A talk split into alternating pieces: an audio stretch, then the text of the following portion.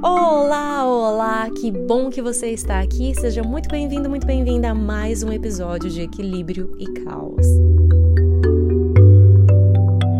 Eu sou a Pri Leite, é um prazer enorme estar aqui com você. Hoje trazendo um tema polêmico. Brincadeira, não é tão polêmico assim? Acho que não. Será, gente? Não sei. Vocês me falam, por favor. Que é da pequena sereia. Quem já assistiu o filme quando era criança ou quem assistiu a versão nova agora, não importa a sua idade, eu tenho certeza que você já ouviu falar da Pequena Sereia, gente.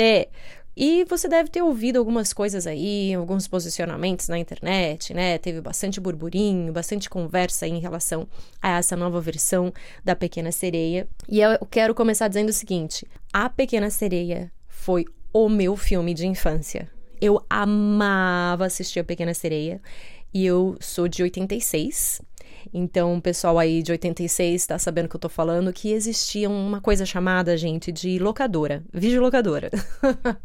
e nessa videolocadora, a gente ia lá, isso mesmo, ia lá presencialmente e locava VHS com licença, tá? Antes do DVD. E a gente, eu lembro da capa, eu lembro da sensação de segurar o VHS da Pequena Sereia e da capa da Ariel com o peixinho, com Gente, vocês não têm noção. É como se eu pudesse fechar os meus olhos hoje, viajar no túnel do tempo e ver lá a Priscila pequenininha na locadora, locando a Pequena Sereia, porque era o vídeo que era o filme que eu queria, com aquele VHS na minha mão. Amava, amava.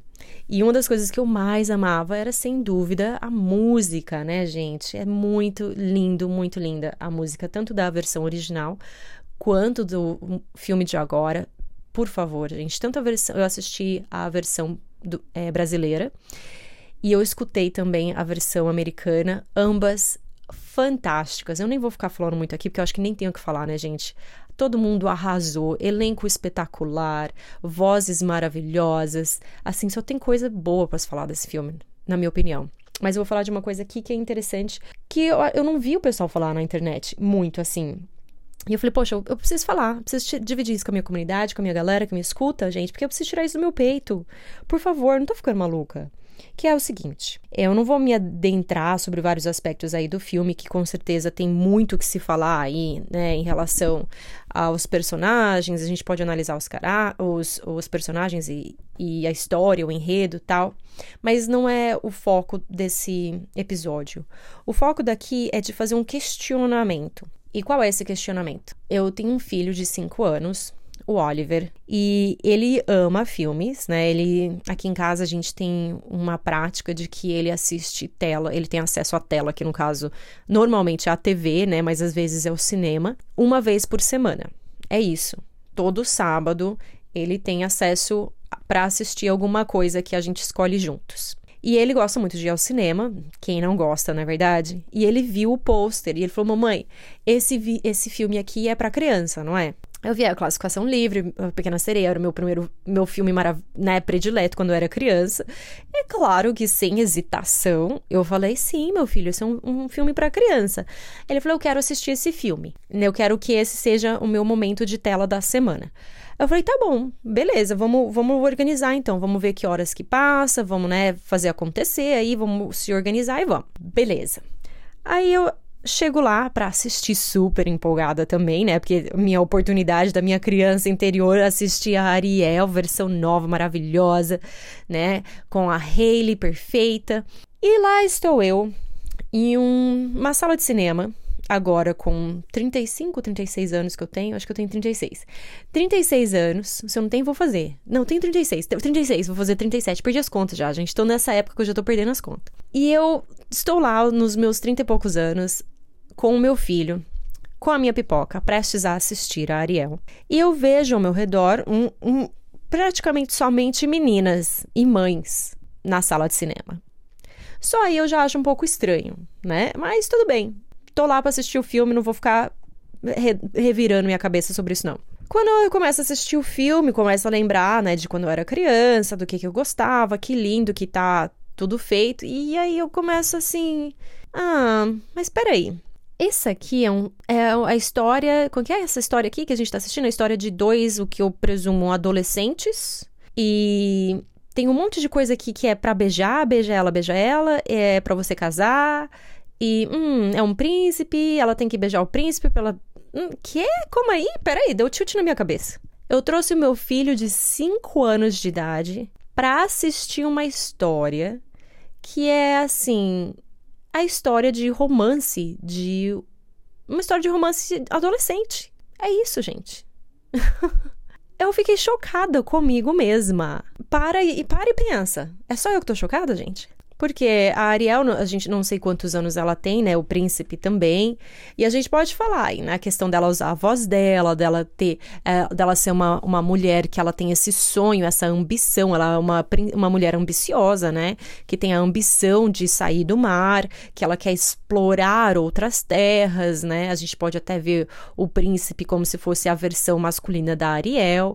E que, na verdade, a Ariel, ela não, não, ela não né, dá a voz dela por causa do príncipe, mas ela dá a voz dela porque ela sempre teve esse desejo de explorar a terra firme, de sair do mar, né? E o príncipe aconteceu depois, né? Depois que ela viu o príncipe, ela viu a oportunidade, etc. Então, assim, ela é, sem dúvidas, uma mulher ambiciosa, né? O pai dela ali diz que não, diz para não ir, eles não conseguem criar um diálogo, tem um problema de comunicação, obviamente, né? E mesmo assim, gente, é uma classificação livre. Eu levei meu filho de 5 anos de idade para assistir uma história de romance em que tem uma música inteira e que basicamente metade do filme é beija a menina, beija a menina, dá um beijo, dá um beijo, dá um beijo, um beijo na boca, obviamente, e casa. E eles se casaram em o quê? Tipo, uma semana? Dois dias, três dias, um mês, gente? Oxi, que isso? Meu coração já fica assim. e longa história curta. Eu, acabou o filme, eu chocada comigo mesma. Falei, o que, que eu tô fazendo aqui? O que, que eu tô fazendo aqui nesse cinema? O que, que eu trouxe meu filho pra assistir isso aqui? Aí eu viro pra ele no final do filme e falo: Ô oh, meu amor, e aí, o que, que você achou? Ele virou pra mim e falou assim: Não gostei, mãe. Achei muito chato. não gostei. Achei muito chato esse filme. Não quero assistir de novo, não pegou e foi embora. Aí tinha umas amiguinhas dele lá da escola, tal, todas meninas, né? E aí eu fico pensando, gente, é, a gente precisa mesmo levar as nossas meninas para assistir é, filmes que é basicamente uma história de amor adolescente? Será que é isso que as nossas crianças realmente precisam para entretenimento? Será que a gente não consegue fazer nada melhor? Não tem, tem muita coisa melhor que as crianças podem estar assistindo, né? E foi muito engraçado para mim porque quando eu era criança eu amava a música da Ariel, amava o filme da Ariel. E a minha perspectiva hoje, com 30 e poucos anos, como mãe, é de que, com todo respeito, o filme é uma bosta para criança. Como adulta, eu adorei, né? Tipo, eu achei que foi super bacana. Assim, foi um entretenimento é ali mamão com açúcar para mim, né? Mas assim, eu tenho dois meninos, né? Mas sem dúvida, se eu tivesse uma menina também, por causa, né, de, da escola, das outras meninas e tal, essa coisa de, de princesa, de dar beijo, de casar, eu, assim, é uma coisa que sem dúvida me incomodaria muito e me incomoda também. Assim como tem outras coisas que o meu filho traz da escola relacionados aí ao mundo dos meninos que também me incomodam um pouco. Mas eu fiquei muito chocada comigo mesma. E aí eu falei, pensei comigo, bom, que bom que ele não gostou do filme, porque realmente não é o tipo de conteúdo que eu gostaria que ele ficasse assistindo. E vamos ser claros, gente, não tem conteúdo perfeito né? Não tem filme infantil perfeito, não tem desenho perfeito. Se tiver, eu desconheço, me apresente, né? Todos eles é que nem escola, não tem escola perfeita, mas tem escola que é boa o suficiente, tem filme que é bom o suficiente. E para mim, o filme da Pequena Sereia não é um filme bom o suficiente para crianças. Na minha opinião, o enredo, a narrativa não é para crianças, não é apropriado para crianças, na minha perspectiva. É, inclusive, é uma coisa que eu percebo muito o quanto tem é, conteúdos para crianças, classificação livre, extremamente violentos ou com um linguajar também, na minha opinião, muito inadequado. E a gente acaba oferecendo isso para as nossas crianças, né? Então, eu tô dividindo aqui isso com vocês, para você que é mãe, você que tem criança na sua vida, que é tia, que tem sobrinho, que tem afilhado, afilhada, etc. Pra gente refletir daquilo que a gente está mostrando, né? Aquilo que a gente está nutrindo para as nossas crianças. Porque a vida é uma prática. Então, o que é que a gente está praticando? O que é que a gente está mostrando? O que é que a gente está realmente ensinando, né? E eu tanto eu quero que os meus filhos, que eles sejam eles mesmos, né? Ele representa Ariel e o príncipe numa fase adolesc da adolescência, né? Que eles estão encontrando a sua voz, a sua identidade, o seu querer, o seu papel no mundo, o seu lugar no mundo, né?